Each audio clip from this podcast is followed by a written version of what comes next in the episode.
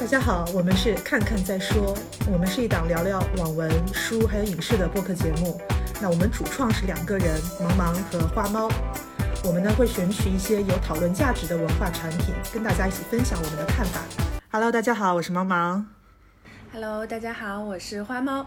这是我们时隔了有大概有半年的时间，又做了一期新节目。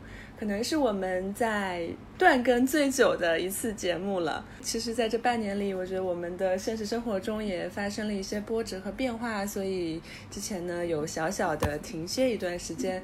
当然，另外一个更主要的原因，其实我跟猫猫每次出来见面都会聊到我们的节目接下来要做什么，但确确实实是我们的选题已经逐渐枯竭了。对，然后。这一期呢，我们之所以选择了这这样的一部电影《前程似锦的女孩》，而且呢也做这期节目，也是因为我们最近呃这段时间在社交媒体上热议的话题，或者说其实一直以来都有类似的话题，就是阿里性侵案，还有吴亦凡性侵案，还有其他一些有关于性别的事件。这些呢，都跟这部电影《前程似锦的女孩》相关性是很高的，或者说，正是因为这些年就世界性的女权运动和女权的表达，才促使了这个《前女》这部电影的诞生。所以，那接下来我们将围绕这部电影，呃，除了这部电影之外，也会说一说我们对于最近的这些社会事件的看法。嗯，首先呢，对这个电影的基本信息做一些介绍。电影的名字叫《Promising Young Woman》。这个标题其实是来自于2015年发生的震惊全美的斯坦福大学性侵事件。受害女生呢，当年是以化名全庭全程庭审的。那她去年，啊啊前年，她以真名的呃米勒，然后她的中文名叫张小夏，出版了有关于这次事件的全记录的自传《知晓我姓名》。她也成为了美国的畅销书。呃，最近呢，也是中文网络上的话题之作，豆瓣评分九点二。当年，呃，女生因为参加斯坦福兄弟会的联谊会，醉酒之后失去意识，然后躺在垃圾桶旁边，被啊斯坦福的一个学生叫 Brock Turner 性侵了，然后当场被两个骑车经过的路人制止报警。像这种当场抓获的案件啊，当时的法官是一个老白男，他只判了六个月，实际上呢，这个 Turner 只需要坐三个月的牢。法官的理由是说 Turner 是个精英。是斯坦福大学游泳队一个，就是可能有奥运预赛资格的这么一个精英，是一个 promising young man，所以不想给他留案底，以免影响他的前程。所以这个判决发酵之后，这个受害者他自己也在网上发了一篇很长的这个文章去控诉，而且网友也都很愤怒。呃，最终呢，这个结果是法官被罢免，而且加州出台了严惩性侵罪犯的新法案，当事人这个 Turner。也终身被注册为性侵的罪犯，而且呢，美国泳协对他终身禁赛。那这本书《知晓我姓名》是二零一九年九月出版的。那我们今天要说的就是以这个事件，嗯，可能是部分为原型的这个电影啊，《前程似锦的女孩》是二零二零年一月首映的，所以这两个文本正好形成了互文和补充。呃，我们可以看成是也是两个平行时空里发生的故事吧。就是前女呢，她是以受害者好友的角色展开的，知晓我姓名就是完完全全是受害者本人自己的表达。回到电影的本身，我们来介绍一下电影的基本情况。电影的导演是来自英国的女性导演埃莫拉尔德·芬内尔，她是非常年轻的八五后的女导演，而且她个人的履历还蛮传奇的，同时是导演、编剧、制片人和女演员。口碑很不错的美剧《杀死比尔》第二季就由她参与了编剧。那演员方面主要来自英国，没有非常热门的当红演员，不过从整个电影的成片情况，演技相对还是。比较在线的，那么基本信息介绍完毕，下面我们就进入剧透线。以下的部分呢，涉及对电影的大量剧透，还是我们强烈建议先观看电影再收听节目。那接下来我们进入打分环节，嗯，我给七分吧。如果说从单纯从电影的角度来看的话呢，我的评分可能会放低一点，因为电影它其实有着相对比较明显的缺点。但是毫无疑问，这部电影的本身是一腔怒吼，不愤不起。这几年我也逐渐的感觉到，怒吼的姿态是不好看的，声调是没有办法做到很完美的。但是每一声它都是自有其意义的，这是我给到它七分的理由。嗯，我给的是六点五分。就它的题材还有它的情绪的表达，都是给电影的本身加分的。我也认同它是其实是一部不够成熟或者说不够深刻的电影，但依然是一部很有积极意义的电影。我觉得只有女性的创作者勇于发声，而且呃有足够多的发声，才可能在量变之上形成规模、形成合力，进而呢去影响到真实的社会。那我们接下来就切入到这个电影的本身来聊一聊。那首先，刚刚我们也说到，我们都认为这部电影本身可能存在着一些缺点。那我就先来谈谈这部电影的缺点吧。其实从电影的文本角度呢，想必大家都会觉得这部电影的有一些转折是非常生硬的。在我看来，电影的最后其实它走到了一个女主角不死，情节就没有办法合理进行下去的地步。这种死亡流的结局呢，其实有点让我想到郭敬明，就他在。最后故事没有办法编下去的时候，就会搞出一场大火，把主角全部烧死。那从剧情的角度上看，我觉得这是作为编剧他比例不足的体现。但其实呢，如果说走到女主角的死亡，故事就戛然而止，也算是一个彻头彻尾的悲剧。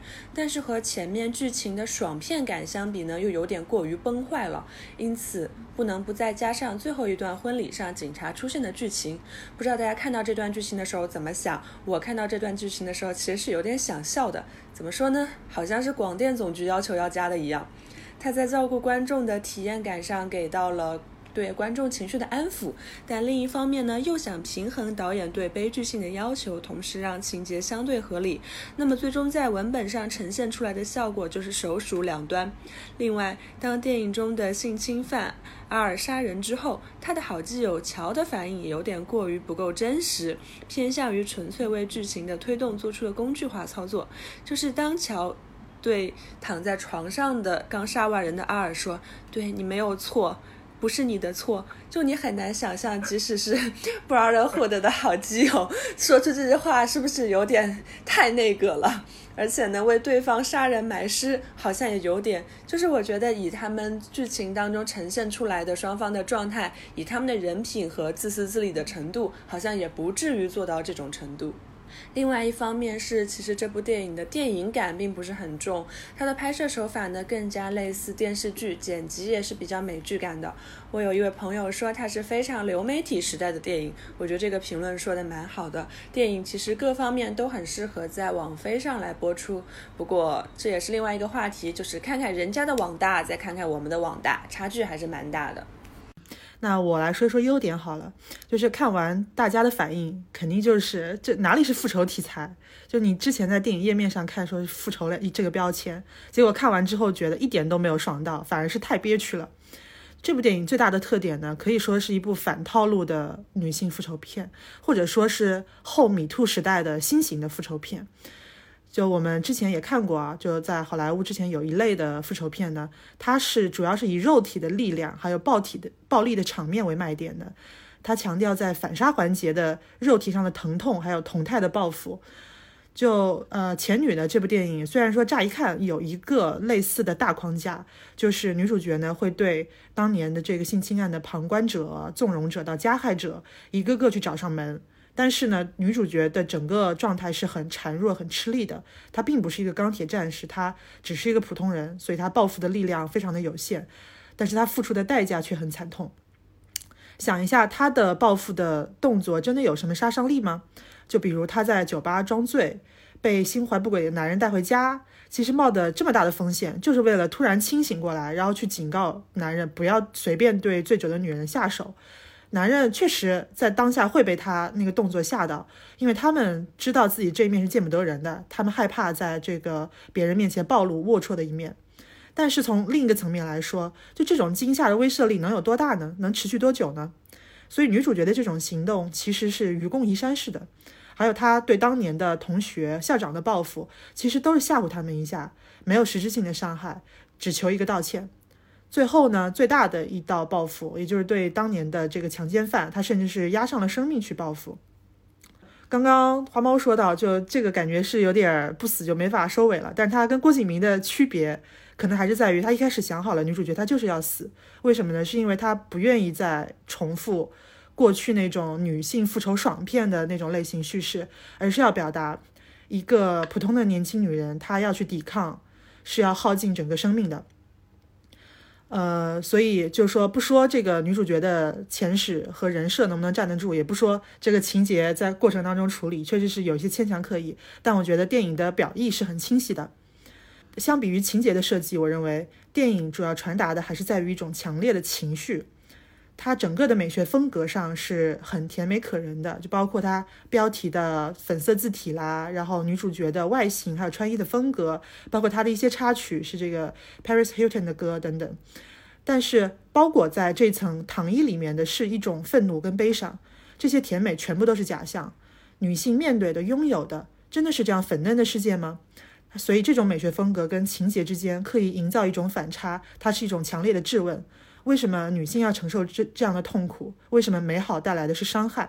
为什么我们这么无力呢？所以女主角呈现出的整个状态都是低沉的、快乐不快乐的、被剥夺正常生活的状态。就像她电影里的那个镜头，就是一言不发的用长杆就狂砸路过的男司机的车一样，就整个电影的内核就是愤怒的。对，非常认同毛毛说的这句话，就是在这个包裹在这样粉嫩的世界下面，其实女性的面对和拥有的是非常痛苦的。其实大家也可以看到，在这部电影里，女主角站在女主角对立面的所有人，其实过得都比女主角好。而唯一一个受到良心的谴责的律师，他跟女主角一样，过在一个非常痛苦的，每天需要需要醉酒，然后也没有办法。入睡可能是有一点，就是产生了一些精神上的抑郁的这样的一个状态里，而其他的人，不管是当年的性侵犯，当年观看了性侵的旁观者，还是说当年把女主角的朋友推到了地狱的塑料姐妹花，其实你会发现他们过得都非常好，而且是越过越好。我觉得其实这本身也是对现代生活的一种控诉吧。你以为你过着体面的生活就是一件真的很体面的事情吗？然后我们再来说说女主角的男朋友 Ryan，Ryan 的设计是全片中我最喜欢的一个点，他把一个精英男真正孱弱无能的内在表现得非常清晰。当你看到他最终被女主角拿着视频找到面前的时候，戳破了他一直以来精英人设的谎言。他辩解的方式是非常无力的。他说：“我当时还是个孩子，首先想到的呢是啊，那接下来我的工作要怎么办？但其实这种程度还是对自己过错的一个遮掩和粉饰。你会发现。”他从头到尾到目前为止都没有对受害人有过任何哪怕是一刹那象征性的歉意，而当他发现事情无可挽回的时候，他的姿态呢马上就变了。他对女主角说：“你是不是以为你很完美？你从来都没有犯过错。”最后他说：“这样我们都当不了医生了，你这个愚蠢的失败者。”前一句话可以说是比烂大法的核心要义啊！我有错你就没有吗？你有错你就不应该指责我。而后一句的失败者就更有意思了。在剧情的上半程，Ryan 可以说是非常体贴温柔，对女主角退学选择到咖啡馆打工这件事情，好像只是有一点遗憾，也没有对她和自己身为医生的职业差距而有什么不满或者歧视。但是到了真正撕破脸的时候，他的真心话就出来了：你只是个失败者，而我是个医生，却没有认真想一想，为什么女主角会选择退学呢？其实就在看这部电影的不久之前，我正好读了一本书，叫《以爱之名》。这本书呢，讲的也是曾经轰动一时的日本东京大学学生集体猥亵一名其他高校女生的真实案件。在引进的过程中，书名被翻译为《以爱之名》，但是在日本原版书中，它的名字叫做《因为他蠢》。这也是东大学子们集体猥亵女生这件事内心的真实想法。因为她是一个学历不如自己的女生，因为她的头脑不如自己好用，所以说明她蠢。作为东大的精英学子，是不会对这样的人抱有歉意的。当一个人诚实面对自己内心的恶意，这件事情可能真的是太难了，所以不能不用各种扭曲的手法，比如说愤怒，比如说逃避，来构建内心的自我认同。我很喜欢电影能够精准地拍出这种无能的感觉。我没有看过你说的这个《以爱之名》，但我挺好奇，为什么就我觉得原名叫“因为他蠢”，这个是很有力度的，怎么到了中文里面把它给改成叫“以爱之名”了呢？听起来跟一个什么言情小说似的。就是据据翻译本人在豆瓣上的说法，呃，应该是因为审查因素。啊，天哪！啊，男主角这个演员选的很好。因为我们俩在看这个电影前半部分的时候，就觉得他他是一个很直女斩的人，因为他很符合我们对男朋友的想象，就是是一个学历高的精英，而且职业也很很好，而且幽默有善意，还有点羞涩跟可爱。感觉还能包容女主角，就很讨喜的这么一个人设。结果呢，到后来发现他也是纵容强奸犯的这个兄弟会的一员，他也暴露了他真正猥琐的那一面。我觉得这一点非常有共鸣，因为我们普遍发现啊，就是说从女性意识觉醒之后，我们身边的任何一个男人其实都不值得信任，他们的性别观基本上都是落后的，他们基本上都是这个整个同温层的一个部分。很难察觉到他们自己对女性的某些冒犯，而且他们基本上都会包庇兄弟，替兄弟说话。像网上我们看到很多案例啊，说跟男朋友聊性别相关的事情，最后都会闹到分手，因为一定能聊出男朋友的真心话，诸如说中国女人地位已经很高啦，女权师都是脑子有问题啦，杨笠就是在挑动性别对立，恰烂钱啦，或者都美竹也不是什么好东西啦，阿里反转啦等等。就是哪怕是传统意义上所谓的高学历、高收入的这个社会精英，所谓的人类高质量男性，他们 落后的性别观也是难以避免的。就这是整个社会的出厂设置，其实跟他是否精英是没有关系的。所以怎么办呢？就是作为女性，在择偶的时候，只能接受现实，放弃幻想。就是你可能碰到一个有底线的人，你可以去教育影响他；然后你碰到那种实在是很烂的，你就只能快跑。所以说，从某种某种程程度上，这个女性意识摧毁了我们去提前去想象一段浪漫关系的这样一种空间，也摧毁了我们去容忍傻逼的能力。对，其实当大家逐渐去发现，就是婚姻生活，它可能并不是对女性的一种保护。如果我们不说它可能是对女性有更多的危害的话，我们也会认同，其实婚姻生活它是没有办法对女性产生在曾经我们。理解中的那样，它是一个港湾啊，或者是保护啊等等。那说到这里呢，我又想说到电影中另一个我非常喜欢的桥段是 Cathy 又一次在酒吧装醉的时候，他迎面碰上了 Ryan。这个时候准备带他走的男人马上把这个手松开，然后跟 Ryan 道歉。注意是跟 Ryan 道歉，而不是跟 Cassie 道歉。说啊，Sorry，我不知道他已经有主了。这简直就是太有画面感了。女性不是女性，而是作为男性的从属存在的。一个女性如果无主，那她是没有自觉权的。但是一个女性如果有主的话，啊，那不好意思，她也是没有自觉权的。她的决定权来自于她的伴侣。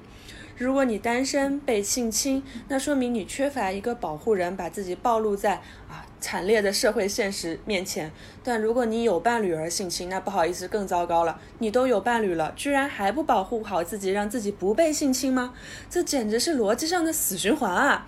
说来说去，女性被默认不属于自己，而这件事情呢，根本就并不有趣。说到这里呢，其实我也想插播一些我的个人观点。我觉得我自己是不太能够接受婚礼上啊，父亲把新娘的手交给丈夫的这种流程的。我觉得这整个设计真的非常非常父权制度下的温情脉脉，总是让我想到在巴黎和会上，德国把山东的权益交割给日本，这件事从头到尾跟山东有什么关系吗？这不是德国跟日本谈好了就好的事情吗？当然，我非常理解这是婚礼过程中一个温馨、煽情、习俗性的场面，但我也想确确实实的说明，你认为的温馨，它也可能是来自于一种社会构建。就不只是你刚刚提到的那个桥段，其实整部电影都是挺厌男的，就他把男人生活当中那种那种猥琐、龌龊、让人恶心的那些行为复制的很真实。就是有一部分男人，他们自以为自己的话术啊，还有小手段很高明。其实我们就像女主一样，我们会冷冷的看着他们拙劣的把戏，觉得他们非常可笑，以至于到一种可悲的程度。就看很多镜头，你甚至会感觉，就你跟这个导演啊，跟主创，好像是你们在在在聚在一起去吐槽男人一样。就原来你全世界男人的这个蠢的那一面都是相似的。你 看女主角她遭遇过的这几个男人啊，有个男人。他是他说自己在写书啊，他就装的很有格调。女主角呢没搭理他，他说自己醉了想喝水。然后那男的当时直接就是暗地里翻了个白眼。然后呢看到女主角就醉倒了之后，他男的直接就觉得很麻烦，所以直接用力把她给砸醒了。整个行为人品极差，而且极度的没有修养，同时呢又特别喜欢装逼。刚刚你说到的那个男人，像就是就是对男主角道歉的那个男人，他给了他一个细节，就是他想把女主角带回家打车的时候，他还嫌打车费涨价了，就是那种鸡贼跟小气的劲儿特别的真实。还有结尾部分，就是兄弟会的那个单身派对，整个就特别像一个又野蛮又失控的动物园，你会觉得这帮男的很低级、很下等。我会觉得他们就真的不知道自己的样子有多蠢吗？就诸如此类。其实我非常的支持，就女导演对于呃男人们做这样的凝视跟嘲弄。像男的他拍自己，他拍这种呃单身派对啊，他会拍出一个宿醉，还拍个好几部。当时看完《宿醉》，我觉得就格调就很低。他们其实就都很陶醉于这种酒后大冒险的兄弟情谊，就是我酒后乱搞嘛，一起扛过枪，一起嫖过娼，然后相互在帮瞒老婆。但是不好意思，就是你们的那种情谊，在我们眼里，那种场面在我们眼里，真的就两个字：傻逼。再有呢，就男的拍电影，他老是喜欢就是把这个男主角或者是把男性角色调戏姑娘的黄腔当成一种幽默或者是一种魅力。但是呢，在女导演这里，她拍出来就像是电影最后的那个丑角，就是在新呃婚礼上的那个伴郎，那个伴郎一样，你就是一个丑角。像我们女观众看这部电影，虽然知道它没有那么好，但是都很有共鸣。就哪怕你说啊是厌男，哪怕只是一种情绪的宣泄，但我们都还是很乐于看到这样的表达。就在这里，我也说句题外话，我关注了一个男影评人啊，他呢在豆瓣上对这部片子是这么评价的，他说。不同的咖可以搞出不同的版本。阿兰·吉罗迪、哈内克、啊阿萨亚斯、塔伦蒂诺、贾木许、石之玉和、奉俊昊等等等啊。然后他接着说，这个版本就是好莱坞标配，出口气，伤感伤感，坏人绳之以法，完事儿。所以我就感觉到啊，这个男影人他的点他真的就 get 不到。就是我想说，你在跟我这边报菜名吗？就对，确实，这个导演他当然是赶不上你说的那些大师啊。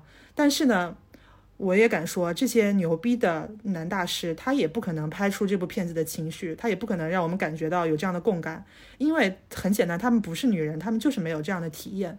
你觉得这部电影烂俗是 OK 的，但是呢，你报的这串菜名也恰恰说说明你就根本不懂女女观众的共鸣点。我觉得真的是这样，就是当你站在不同的角度去回望这件事情的时候，怎么说呢？就像我们同样说到性侵的题材，或者说是反抗性侵的这部分，嗯，大家可以去看贾樟柯的《天注定》中有一段是以邓玉娇为原型的那个片段，然后再去看女导演文燕拍出的《嘉年华》，你就会发现两个人的视角可以说是天差地别。所以我觉得。怎么说呢？作为男性影评人，我们并不能够要求你非常设身处地的站在女性观众的角度上去想这个事情的看法。但我觉得，嗯，你报的这串菜名，说明你的观影品味也真的不怎么样。嗯那说回电影，其实电影中还有一个细节让我觉得非常的震动，而且也让我感觉到它和《知晓我姓名》这本书有非常强烈互文的地方，那就是名字。在 Cassie 和酒吧男回家的时候，他其实问过好几个酒吧男，都说：“你记得我叫什么吗？”然后 Cassie 最终对这个性侵性侵犯阿尔说的话也是：“为什么是你的名字覆盖了妮娜的名字？除了我以外，还有谁想起了妮娜叫什么？”就像这本书的标题一样，受害者的名字是无从被知晓的。那说到名字呢，我也想到生活中的一个场景，在知道女生如果收快递的时候，很多人都会把名字改成一个别名，然后或者是把名字改成某某先生这样子。其实这种现代生活的技能几乎是无师自通的，我不记得有谁教过我这件事，但我就会这么做，而且我身边的基本上每个女生都会这样做。我觉得这件事情其实还是让我觉得蛮心酸的，就是呃，这个生活是你需要让渡一部分。你的存在去换取一种虚假的安全，但大家都知道，真的把快递名字改成某某先生，你就会在这个社会上活得更安全一点点吗？其实是要打个问号的。但是如果你不这样做呢，你心里好像又有什么东西是非常不踏实的，不知道会发生什么。其实我觉得这种生存技能的习得本身也是你失去自己名字的过程。刚刚在聊电影本身的时候，我觉得毛毛有一点说的非常好，那就是女性在整个被侮辱、被损害的过程中，如果希望，如果希望寻求正义的话，甚至是要以付出生命为这种惨烈的代价来完成的。其实我们能够想起很多这样的案例，比如说几年前有一位被老师猥亵而没有办法寻求结果，最终选择跳楼跳楼的女孩，还有北大多年前死去的高岩等等，都是立刻能够浮现的付出了惨烈代价的生命。还有近期其实轰动一时的阿里案，我之前也在豆瓣上看到一条关于这件事的评论，我觉得说的非常非常扎心。大家知道，其实阿里可以说是这几年中国。呃，非常大的，然后竞争也是非常激烈的公司。校招的话呢，不用说啊，全是海内外的精英学子，清华北大可能都排不上号的那种。而社招想进阿里呢，至少也要有五轮的面试，身处其中的人不可谓是不优秀的。但是。受害人作为一个优秀的、高薪的、体面的中产女性，甚至她在这个事件中还有一位非常支持她、鼓励她的丈夫。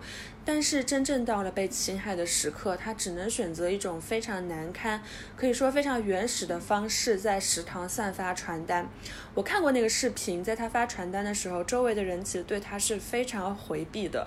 我真正想说的这件事情是，有很多大家对于。女性情绪化、不冷静或是歇斯底里的说法和印象，但实际上正是因为女性的声音从头到尾都很难寻找一个出口。有一本非常有意思的小书，作者是古典学研究者玛丽比尔德，叫做《女性与权力》。她从古典学的角度讨论过女性是怎样在公共场域里失声的，甚至从早在古希腊时期开始，让女性闭嘴就已经开始了。通常女性被发出被允许合理的发出声音只有两种情况，其一是啊，偶尔女性也能为其他人振臂一呼，这个其他人可能包括她的丈夫、她的孩子、她的家庭，或是她的祖国。这种呼声需要来自于一个对自己无欲无求的全身心奉献的圣女贞德。而另外一种情况是，当女性作为受难者或者是殉道者的时候，能够往往是作为生命的遗言所发出的声音。但即使是这种情况呢，也是很容易被剥夺的。《变形记》里讲过一个故事：一位年轻的公主菲洛米拉被强暴后，为了避免她做出指控，施暴者直接割掉了她的舌头。通常在现在，人们已经没有办法光明正大的割掉受害人的舌头了，但是让受害人保持沉默、淹没他的呼喊，则有各种的方式，甚至可以说已经有一套标准流程了。简单来说，通过各种方式来论证啊，这位女性是在仙人跳。我想最近的一些微博上的这个性侵事件，大家都会发现，评论里基本上都有这种论调。等反转啦，它也不是什么好东西啦。这个流程之熟练，方法之顺滑，已经可以说是训练有素了。我其实从来没有见过哪位被侵害者不曾受到这种指责和揣测。就像电影里说的，证明他活该实在太容易了。只要只要他曾经在社交网络上 po 过一张他喝醉酒的聚会照片，一个受害者必须是完美的才有资格活下去。如果你竟然喝酒，那么简直意味着你应该被强奸。另外一种压抑女性声音的方式，也可能来自文化的规训。大家知道，伊藤诗织也是日本的一位性侵受害人。她在美国生活过很多年，当她回到日本的时候呢，受到了侵害。她发现她用日语是没有办法表达出愤怒和控诉的，是非常压抑的。而当她切换成英语的时候，她才可以怒吼骂出来，并且让对方停下来。这也是非常真实的一点。当一个人长期处在一个压抑禁锢的文化环境中，是会。逐渐忘记如何去表达自己的愤怒和抗议的，和这个女性的失语对应的其实是男性他不用解释的特权。你会发现在整个阿里事件里面，女方她在事发之后对事情做了几千字的陈述，她详细的描述了自己整个受害过程，而且很清晰的去表达被侵犯之后她的维权诉求。你甚至能从文字里感受到她的愤怒、绝望还有疯狂的情绪。而男方在这个过程当中一个字都没有说，而且他一个字都不用说，他始终保持隐身。但就就是有大把的人，就是认识他的人、不认识他的人，大把的人，他自动的去编造出一个完全偏向男方的故事，而他们就完全无视女方字字泣血的自述，或者是把女方的自述直接打为撒谎，甚至是警方通报出来说强制猥亵这个这样的罪名。强制的意思就是违背女方意愿，但大众还是认为这是女方在陷害。就整个社会其实就是一个大型的阿里食堂，没有人愿意去帮助他。就有些人是冷眼旁观，有些人甚至是在用谣言、在用揣测去重伤受害者。在这样的一种大氛围之下，怎么能不疯呢？像在这个前女电影，还有在《知晓我姓名》里面，其实女主角都有一些发疯般的时刻，感觉就失去理智这样的时刻。这些跟阿里受害者，他们都是共享同样的心路历程。所以我借用有灵的话。疯女人，她是社会塑造出来的一种性别，她是整个社会对于受害者的共同迫害。其实像我们，我跟花猫还有我们这个节目的大部分听众吧，我们只是社会里面相对进步的一小撮人。就我们在已经在讨论这个女性为什么失语啊，怎么样去帮助她们，在我们这里已经列为一个基本共识的事情。但实际上，你到了外面，你脱开我们这个微博上这一小撮人。在基本盘那里，你还是要去反复的跟他们斗争，就包括阿里事件，我自己本身在现实生活当中，我也跟我身边的人，跟我朋友圈里的人去去辩论过，就从来没有人问为什么一个男人要故意把女人灌醉，为什么男人看到一个女人神志不清的时候，他就会去趁机侵犯她呢？男人他特意挑酒后下手，是不是他就知道这个女人清醒的时候是绝对不会跟他上床的呢？为什么一个男人这么容易变成强奸犯？为什么男人就没有基本的法律概念？他们没有最基本的不能去伤害别人的人性吗？像女人什么时候能拥有喝醉的自由，能去免除我酒醉之后不会被别人侵犯的恐惧呢？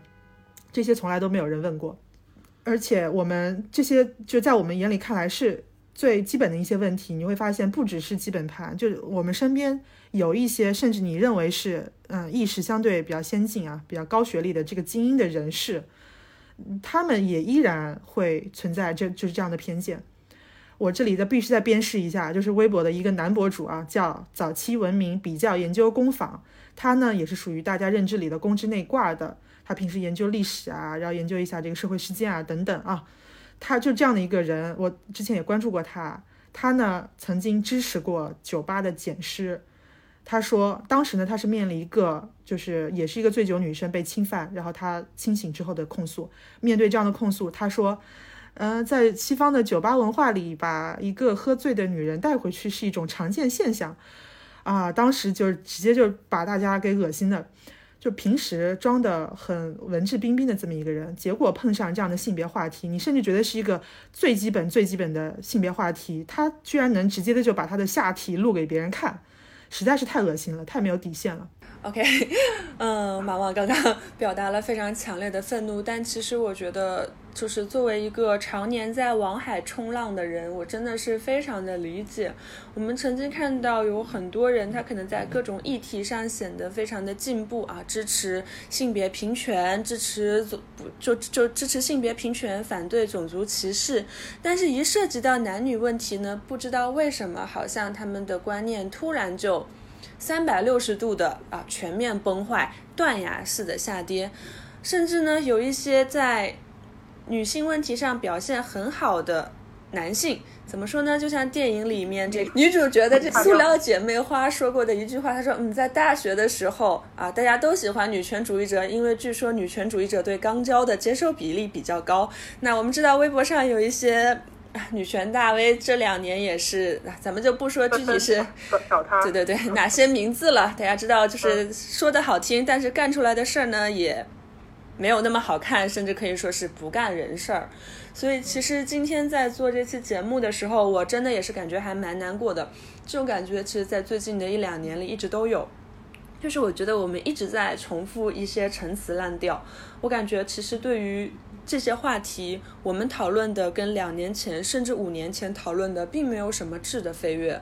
我们今天有说到哪些观点是具有非常有突破性的呢？其实没有，或者说我们讨论的很多事情，在能够被讨论的时候，在被讨论到的时候，已经是以很多人的痛苦作为代价了。但是在不断重复的这些话语里，它仍然还是像筛子一样漏掉了很多。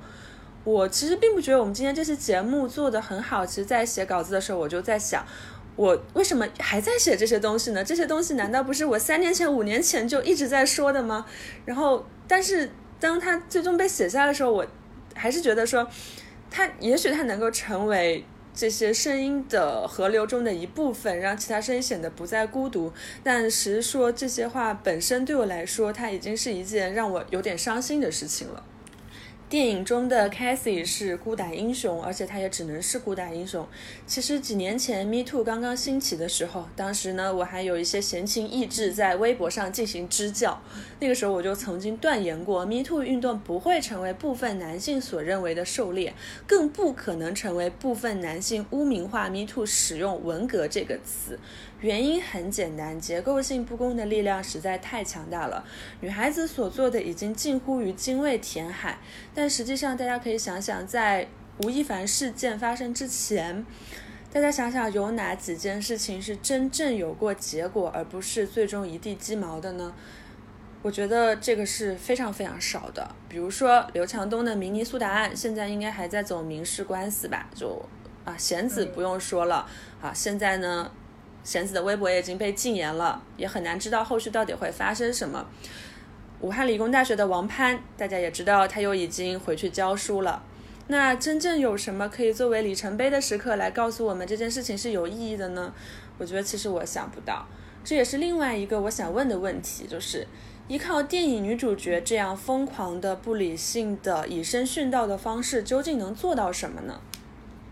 我其实很讨厌“狩猎”这个词，就是我倒也不是说讨厌这部电影本身，但是我讨厌它现在成为了一部分男人他口中的一个，就是用来，呃，用来去给自己脱罪的这样的一个词。对我真的很觉得他们很鸡贼，像性侵受害者们，他们滚了那么多道钉板，我们现在才有了像房思琪、伊藤诗织。还有张小夏这样的能够代言受害人的形象，我们先不说他得到了公正的对待，我们就只说他们的声音是能被别人听到了啊，就能表达自己的痛苦了，就只是先只是做到了这一步而已。但在男人那边就已经早早的就准备好了这样一部狩猎，然后把狩猎挂在嘴边。你明明知道整个系统是对受害者非常不利的，但是呢，你还是利用利用这个道具来替男人群体来辩护。